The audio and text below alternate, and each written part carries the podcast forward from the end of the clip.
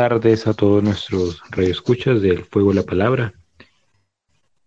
Una vez más en este su programa eh, por Radio María Colombia 1220 AM Colombia. Este espacio que siempre es un encuentro con las Sagradas Escrituras, es un encuentro de reflexión, de estudios y un espacio que es para encontrarnos, encontrarnos en oración, podernos acercar y podernos también dar a, podernos conocer a ese Dios que nos habita, ese Dios que también es el Dios de la vida. Quiero saludar a la mesa de trabajo, quien nos acompaña siempre en este programa. Muy buena tarde, Julián. Muy buena tarde, Sergio. Cordial saludo, queridos oyentes de Radio María, también a mis compañeros de trabajo, Sergio, Luis Alfredo. Es un honor seguir compartiendo a través de la palabra de Dios este gran mensaje.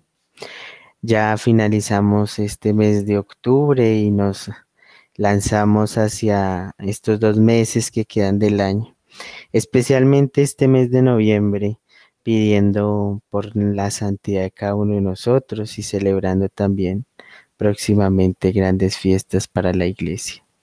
Un saludo a Julián, a Luis y a todos los oyentes que nos sintonizan hasta ahora aquí en el Fuego de la Palabra, que semana tras semana nos han ido escuchando, nos han ido acompañando en este recorrido, en esta travesía.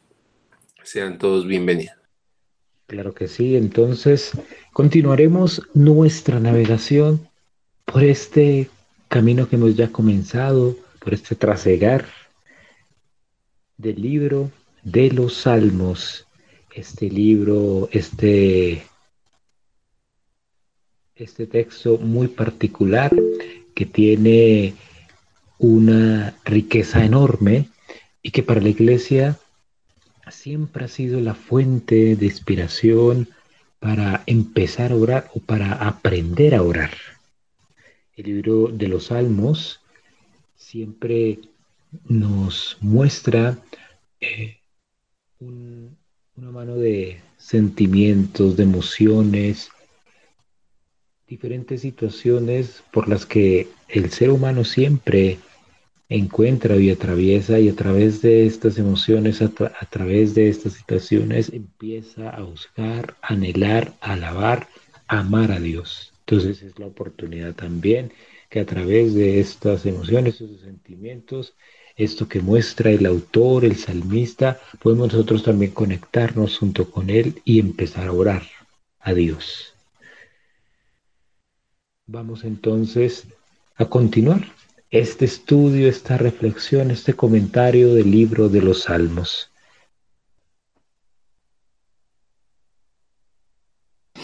Así es, Luis Alfredo. Y como es de costumbre en nuestro programa, colocamos todo en la presencia del Dios Todopoderoso, nuestro Padre Celestial, e invocando la presencia del Espíritu Santo para que abra nuestro entendimiento a la sabiduría divina.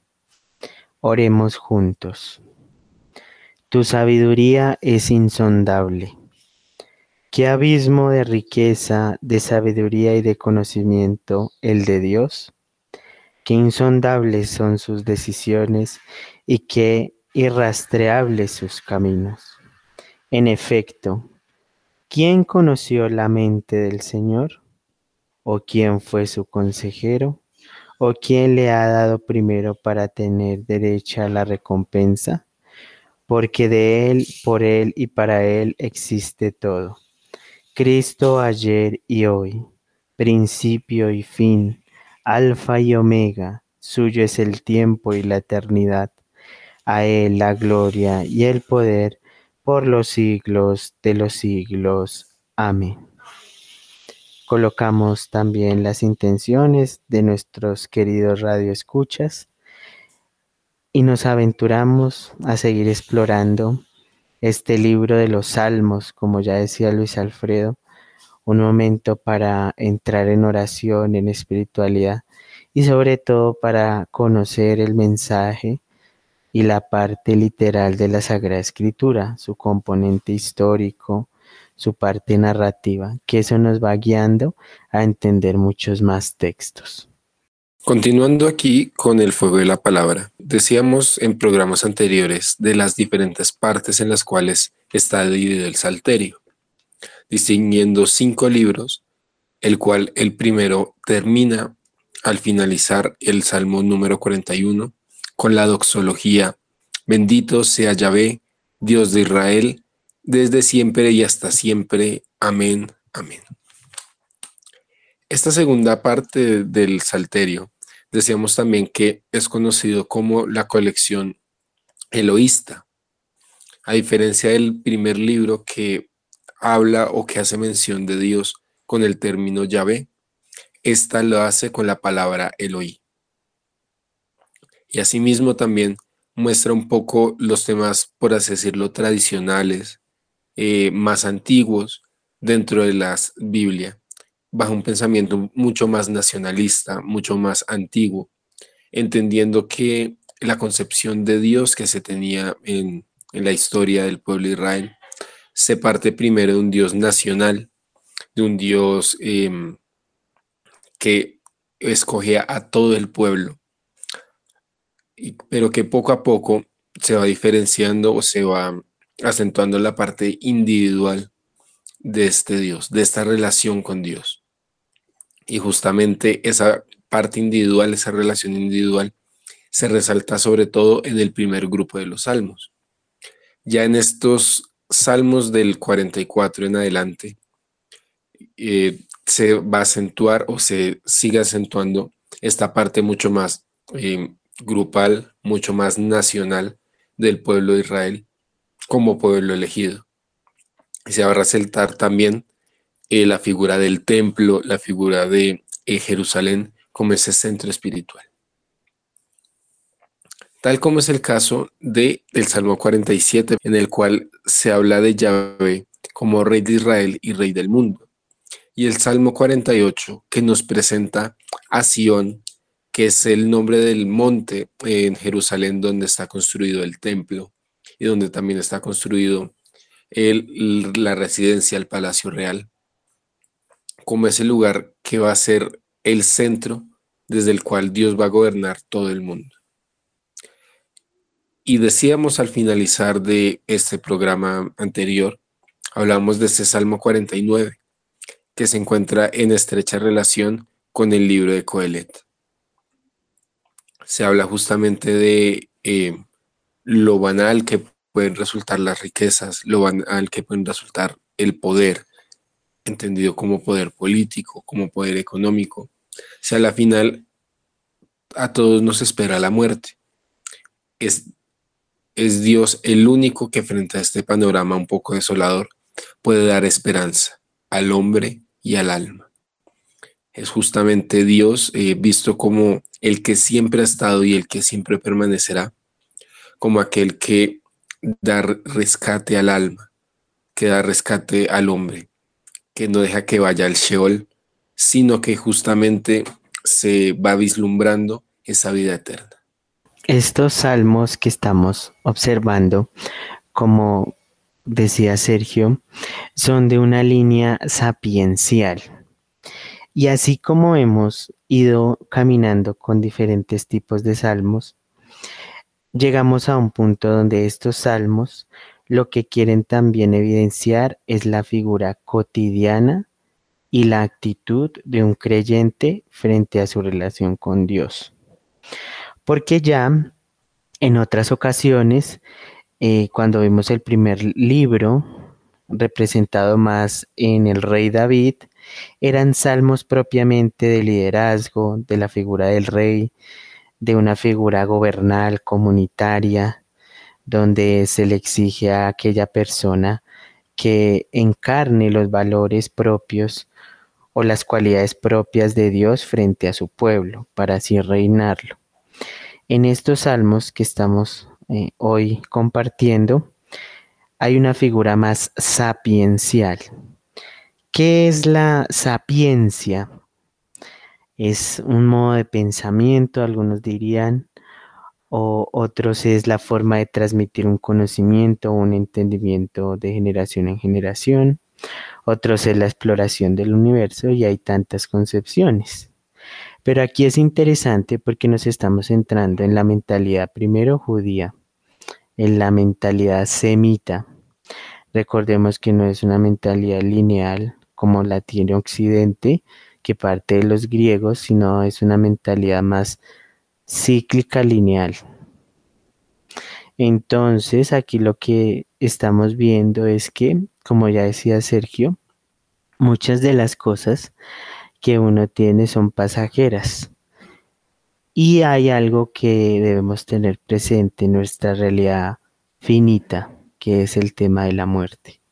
Entonces, en esta literatura sapiencial, algo muy presente es entender que acompañado de la vida está la muerte, porque es así como el ser humano entiende cuál es su objetivo en la tierra. Y claramente, pues este peregrinar tiene también sus dichas, sus, sus alegrías, sus tristezas, sus bajos, etc. Pero entonces ahí es como el salmista quiere también evidenciar que no nos enfoquemos en lo terreno, sino también en ese plano de que en las cosas pequeñas veamos las cosas grandes o las cosas extraordinarias si lo tomamos en palabras de Santa Teresa, que el ordinario se vuelva extraordinario.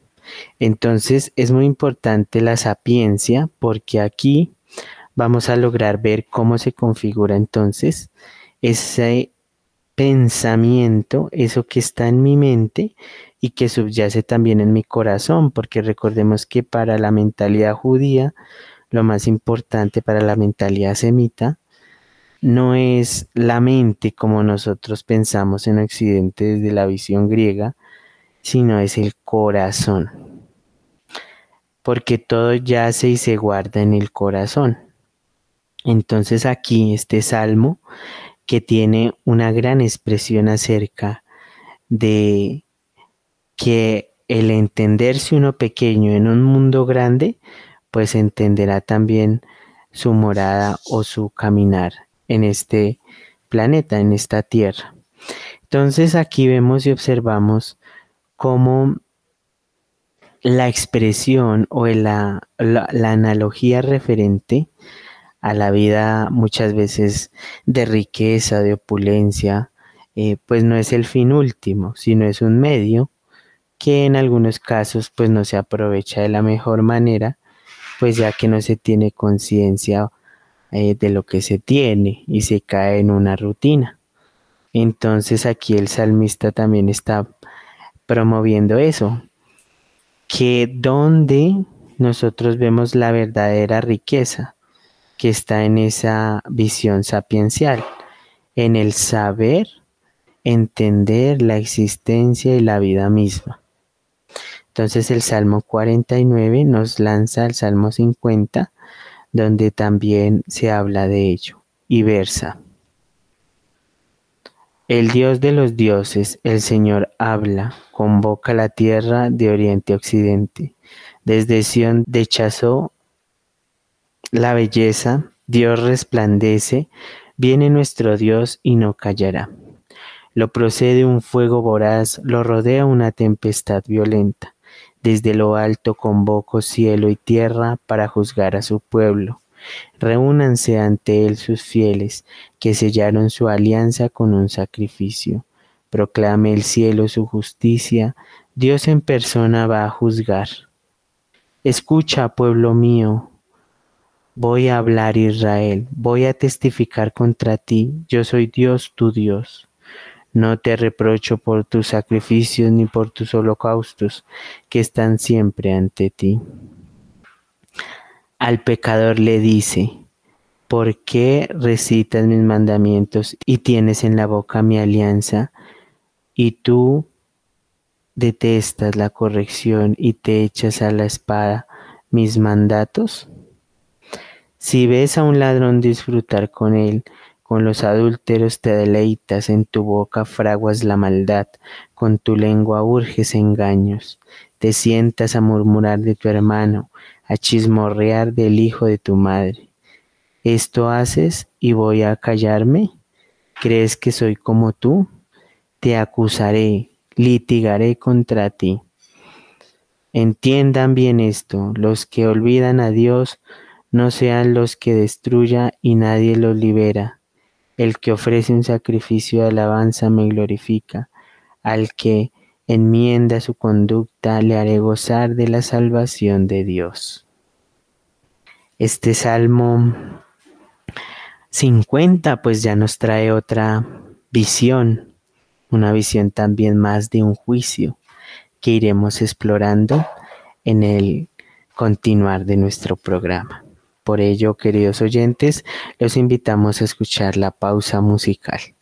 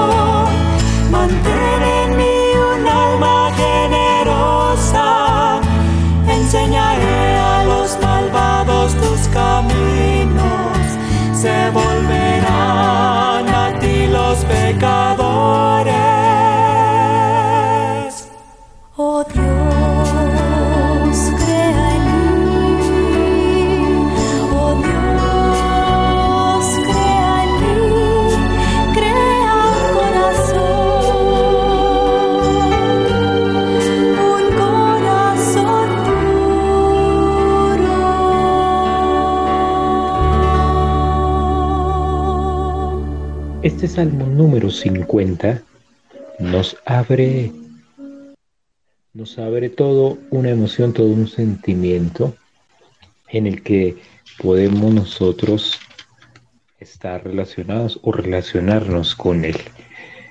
Llama la atención como la Biblia de Jerusalén lo titula, el culto espiritual.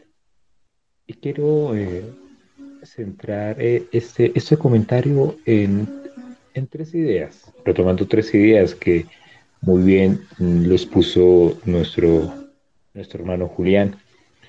Y es eh, entender la vida espiritual, ¿sí? entender la vida con Dios eh, desde el sentimiento, desde el sentir. Esto es muy importante. Aquí se va a reflejar esto en este salmo. En un segundo momento eh, podemos ver cómo Dios pide sí, al ser humano. Eh, otra vez, esto es una constante eh, en la moral del pueblo judío, en la moral espiritual, en este, en este intento de, de ir en una vida correcta. Es entonces de lo espiritual pasa cómo entiendo el bien, cómo corrijo mi conducta. ¿Y quién orienta mi conducta? ¿Quién, quién orienta mi moral, lo que es bueno? La misma, la misma ley. Ese Dios, ese Dios que siempre y constantemente me invita a acercarme y estar en su camino. Y no sin más, un tercer momento aquí importantísimo que podemos reflexionar en torno a este salmo es eh, cómo reflejo esa moral, cómo reflejo esa vida espiritual con el otro, con mi hermano. Esto podría ser una pequeña síntesis de nuestra apertura hacia la vida espiritual. Muy bien lo decía Julián, y es que en esta espiritualidad judía, en esta religión, en esta forma de ver a Dios, o como se revela Dios al pueblo judío, aquí lo más importante y lo que centra la atención siempre el pueblo judío es desde el sentir. Hemos ido acostumbrándonos o por nuestra tradición occidental que nos ha mostrado que la gran relevancia por lo que se identifica cada ser humano es por su razón. La razón es lo que identifica, la racionalidad es lo que identifica a todo ser humano. Tenemos que salir un poquito y romper este paradigma. Entonces, cuando nosotros somos más racionales, buscamos el bien. Y aquí vuelve la idea, o no vuelve la idea, sino se entiende el pueblo judío, estos pueblos semíticos, estos pueblos originarios de Palestina, entiende que lo importante, lo que identifica al ser humano, lo que está en su ser, es su sentir. Y ese sentir auténtico, en ese sentir auténtico habita Dios. Entonces rompe un poco esta idea que todo lo que es racional es hombre, no. Todo lo que es emoción, el sentimiento, es el hombre. Por allí en un pasaje, en varios pasajes de la escritura, sí, siempre hace referencia, se hace referencia a las entrañas del hombre, a eso que tiene muy adentro, lo que lo hace sentir, reaccionar y vivir. Las emociones son algo que está muy profundo, están en las entrañas y desde las entrañas se ama, desde las entrañas se siente. Vuelve entonces esta idea que está muy presente en la espiritualidad religiosa del pueblo judío. El amor es desde las entrañas, no desde la razón. No pensamos desde la recta razón, desde lo que debemos hacer, desde lo que es conveniente hacer.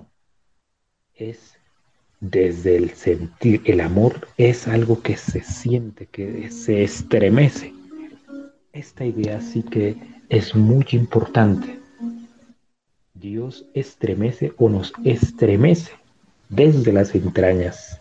Siempre está invitándonos a ser este mismo que identifica al ser humano, lo que identifica al hombre, a la criatura, es ese sentir desde las entrañas.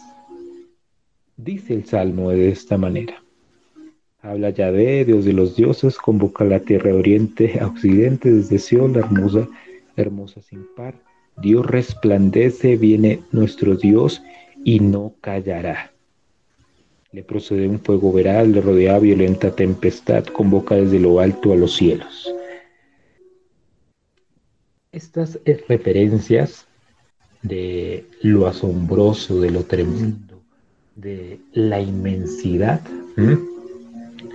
Son referencias de cómo podemos nosotros ir habitando o ir descubriendo a ese Dios en toda la creación. Siempre desde las culturas originarias, desde las religiones más antiguas, estos pueblos semíticos también, estos pueblos muy antiguos, eh, para poder comprender todas las fuerzas de la naturaleza que le rebosan, que no se entienden, que no se comprenden, la tempestad, los truenos, las fuerzas impalacables de la naturaleza, eh, asombra las fuerzas de la naturaleza, eh, casi que estremecen hasta tal punto ¿sí? De, tener un, o un miedo o un asombro a lo que es la creación. Allí encontramos entonces ese sentimiento del gran asombro de la creación. Aquí se tiene que tener, se creería muy bien, un espíritu contemplativo frente al mundo. El salmista toma este sentimiento ¿Cómo poder encerrar a Dios en un concepto? Esto es casi imposible, pero sus atributos son relevantes o se muestran desde la creación, desde lo que es inconmensurable en la comprensión del hombre. El fuego voraz, la tempestad, lo alto de los cielos. Desde allí, desde ese momento, podemos entrar en esa contemplación, podemos ver a ese Dios que está presente en la inmensidad. Y eso desborda en nosotros, desborda en nosotros un sentimiento, un sentir de ese Dios tremendo, ese Dios que está allí siempre atento, atento a nuestra escucha. Adelante entonces en el texto nos habla un poquito de eh, qué es lo importante aquí, los sacrificios, eh, el rito, yo creo que esto sí que es muy importante reflexionar en torno a que la conexión, la religiosidad, toda la forma del ritual, puede entenderse aquí el sacrificio, cómo se hace el sacrificio, que es toda una forma, todo una liturgia para poder alabar y conectarse con el Dios, poder eh, buscar también arrepentimiento y expiación de la culpa. Eh, siempre se ha dicho, esto no satisface, no es un Dios de sangre, no es un Dios eh, que necesita de, una, de una expiación aquí con, con los holocaustos y demás. Vuelve entonces en la voz del salmista, le hace hablar a Dios y le dice, pues no son mías las fieras de los, las fieras salvajes, las bestias de los montes, las aves del cielo, las alimañas del campo, ¿qué se puede ofrecer a Dios? en sacrificio, si todo es de Él? ¿Cómo podemos limpiar nuestra conciencia, que a veces es, el rito es calma nuestro, nuestra conciencia, nuestro comportamiento, no nos podemos detener en eso. Y a veces la religiosidad solo, solo se encierra o deja, empieza a ser una cosa muy cotidiana, pierde su conexión profunda con lo que es realmente Dios, con la inmensidad, con lo tremendo. Hay que salir de ello. ¿No es acaso eh, es el Dios de los cielos, el Dios de las aves? ¿Sí? Entonces, ¿qué se le puede ofrecer a Dios? ¿Qué alabanza podría hacer a Dios? Y en esta última parte, eh, como les decía al inicio de mi reflexión, Volver a Dios es entonces entender esto bien los que olvidáis a Dios. No seas, no sea que os destroce y no haya quien os salve. Me honra quien sacrifica, sacrifica dándome gracias. Al que es recto le haré ver la salvación de Dios. Te sientas a hablar contra tu hermano, deshonras al hijo de tu madre, haces esto y he de callarme piensa que soy como tú, yo te acuso y no te echo en cara. Entonces desde la conexión más profunda y religiosa de ese Dios que habita en toda la creación, que se muestra con ese sentimiento de la inmensidad, de lo inconmensurable, de lo tremendo que, que nos desborda en la naturaleza y en nosotros, desde ese sentimiento empieza haber eh, una necesidad de conectarse con ese Dios que nos habita y buscar nuestra rectitud, buscar el verdadero bien, viendo y, haciendo examen en nuestra conciencia de cómo podemos nosotros, qué hemos hecho mal con mi hermano, por qué hemos hablado mal de mi hermano, por qué mi hermano mi semejante se ha convertido en mi enemigo. Ahí es donde grita esa voz de Dios, ¿por qué he convertido a mi hermano en mi enemigo? ¿Por qué deshonro al hijo? ¿Por qué deshonra el hijo a la madre?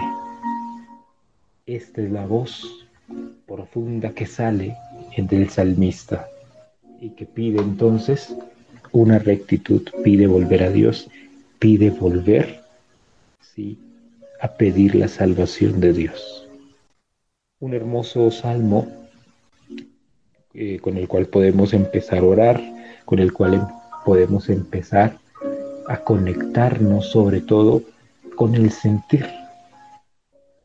A Dios se le vive, se siente, no se racionaliza.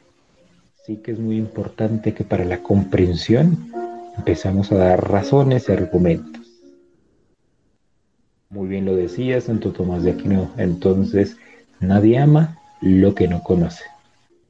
Y para conocerlo hay que amarlo, hay que sentirlo. Dios se vive y se siente. Y lo que más nos acerca a ese sentir de Dios es lo inconmensurable, es la inmensidad.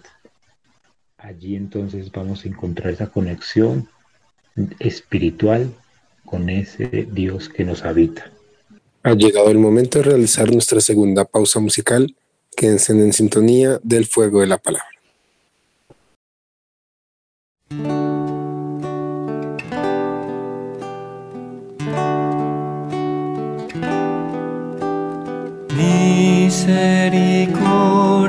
Señor, que he pecado.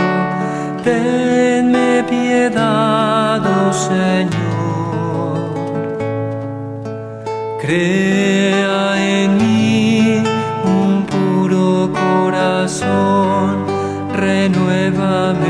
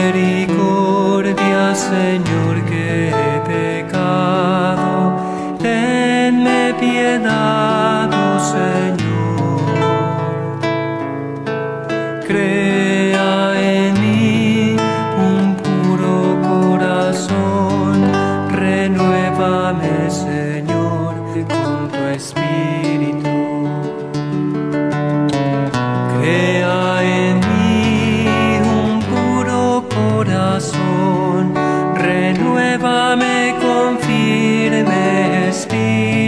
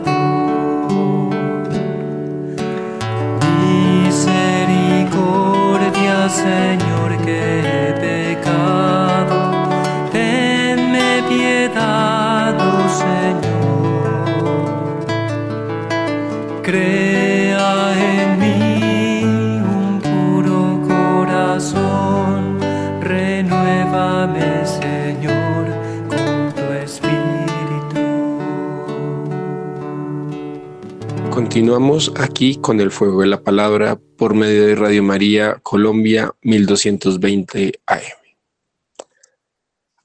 Ahora llegamos a uno de esos salmos que es bastante conocido, que es bastante familiar, que es el Miserere, el Salmo 51. Justamente este Miserere, esta, pues, esta palabra, este término, es, eh, hace alusión a la, pri- a la primer palabra con la cual inicia el salmo como tal, en la versión en latín. Miserere nobis. Piedad, Señor, de mí por tu bondad, por tu inmensa ternura, borra mi delito. Ya a continuación lo vamos a leer, pero cabe eh, resaltar o enmarcar este salmo dentro del mismo contexto que nos da el primer versículo. Salmo de David. Cuando el profeta Natán lo visitó después de haberse unido aquel a. Es decir, el rey David, al cual nosotros admiramos y lo tomamos como un ejemplo de santidad, de relación con Dios, que el mismo pueblo de Israel lo tomó como el gran rey, al punto que se dice que el Mesías, el que, va, el que es elegido por Dios, el que va a ser el signo de la presencia de Dios aquí en la tierra, es justamente el hijo de David.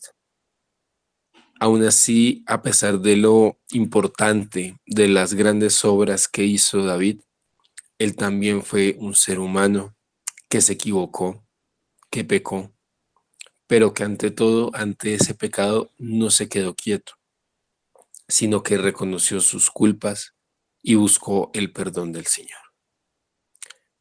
Y justamente por esa eh, llamativa actitud es que este salmo ha sido tan eh, reconocido, tan ensalzado, tan recitado tantas veces a lo largo de la historia.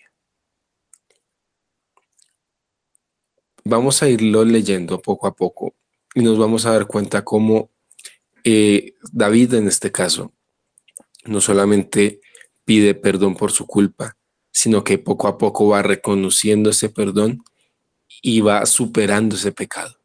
No se queda simplemente en él, no se queda solo pidiendo perdón por ese pecado, sino que busca volver nuevamente a restaurar su relación con Dios. Piedad de mí, oh Dios, por tu bondad, por tu inmensa ternura, borra mi delito. Lávame a fondo de mi culpa, purifícame de mi pecado, pues yo reconozco mi delito, mi pecado está siempre ante mí.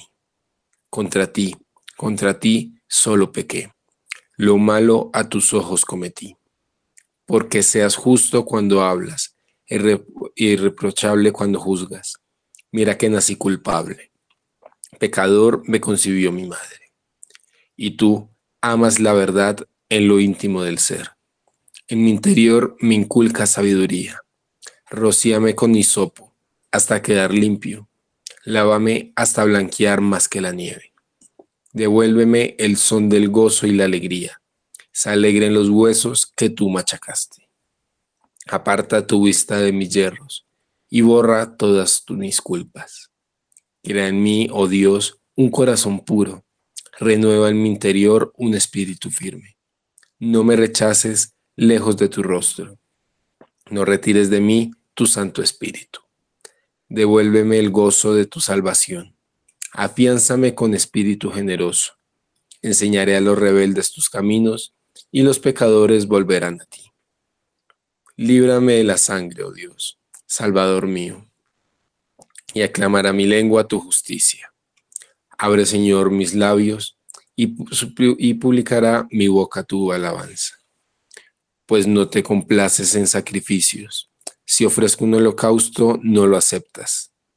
Dios quiere el sacrificio de un espíritu contrito, un corazón contrito y humillado, oh Dios, no lo desprecias sé benévolo y favorece reconstruye los muros de Jerusalén. Entonces te agradarán los sacrificios legítimos, holocausto y oblación entera. Entonces se ofrecerán novillos en tu altar.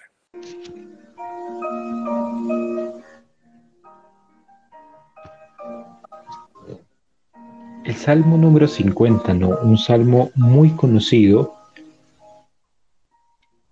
que en muchas, muchas ocasiones leemos en nuestra liturgia y que ese símbolo del corazón contrito, del corazón que es que se arrepiente.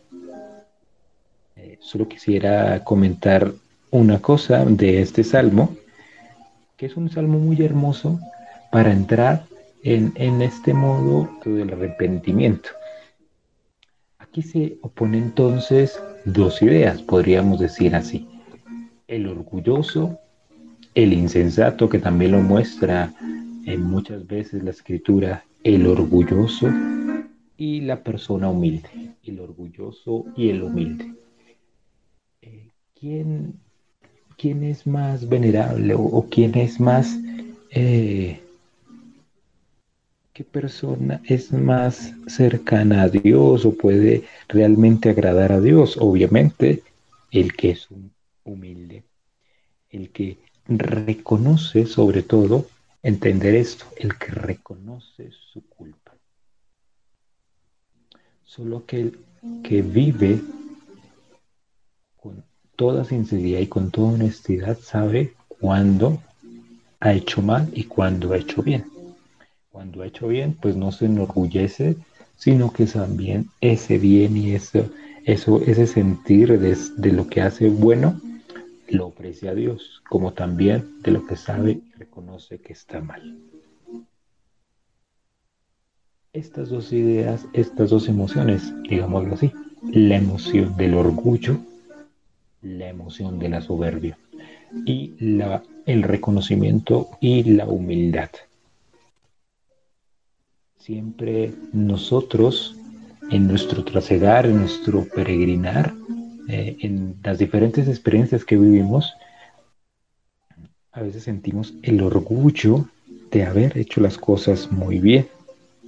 Pero siempre es muy importante reconocer tanto a Dios y tanto a nuestros semejantes lo bueno, pero también lo malo. Esto me lleva a acordar un poco un pasaje del Nuevo Testamento. Una carta paulina dice, eh, donde sobreabundó el pecado, donde sobreabundó el pecado, sobreabundó la gracia.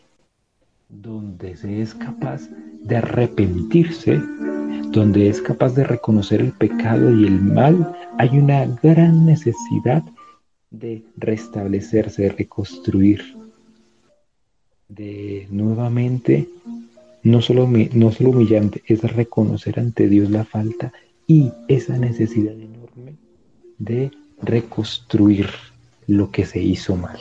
Eso es lo que nos evidencia este hermoso Salmo 51. Reconoce la vida que llevas y entrega a Dios un corazón puro. Un corazón puro no es un santo sin mancha, no es un hombre que no ha hecho mal, no. Un corazón puro es un corazón que reconoce el mal y que siente la necesidad de restablecer ese mal, de, contribuir, ¿sí? entregar a Dios lo bueno, no lo malo, lo acepta, lo reconoce, se arrepiente de ello y pide a Dios que purifique su corazón, que lo haga manso, que lo haga sencillo, que lo llene de gozo, que lo llene de alegría lo llene también de amor a su semejante. Entonces, entendamos este salmo en esta oposición entre, la, o, entre el orgullo, la soberbia, el reconocimiento y la humildad. Para entrar, para que Dios acepte nuestra oración, nuestra oración y purifique nuestro corazón y que lo blanquee y que sea más grande, más limpio que la nieve mixta entonces, este sentimiento de contrición, de arrepentimiento, este reconocimiento que me niego a mí mismo, toda la soberbia y todo el orgullo para ofrecer a Dios, reconocer que he faltado, ese es el que es la oración y la alabanza, sobre todo la oración que reconoce Dios, porque siempre Dios lo que quiere es que pueda usted podamos nosotros restablecer, reconocer la falta, restablecerla y entregar a Dios unas manos limpias, un espíritu firme, un rostro que quiera anhelar verlo. Eso sería este pequeño comentario muy bonito, este salmo muy recomendable que siempre, cada vez que leamos este salmo, lo hagamos de una manera despacio, sabiendo en qué hemos faltado y que queremos entregar también a Dios. Con esto, queridos oyentes, hemos llegado al final de esta misión del Fuego de la Palabra. Recordarles que este y otros programas de Radio María Colombia los pueden escuchar por medio de la aplicación Radio María Play. Quédense en sintonía de Radio María. Nos estaremos encontrando en una próxima ocasión. Dios los bendiga.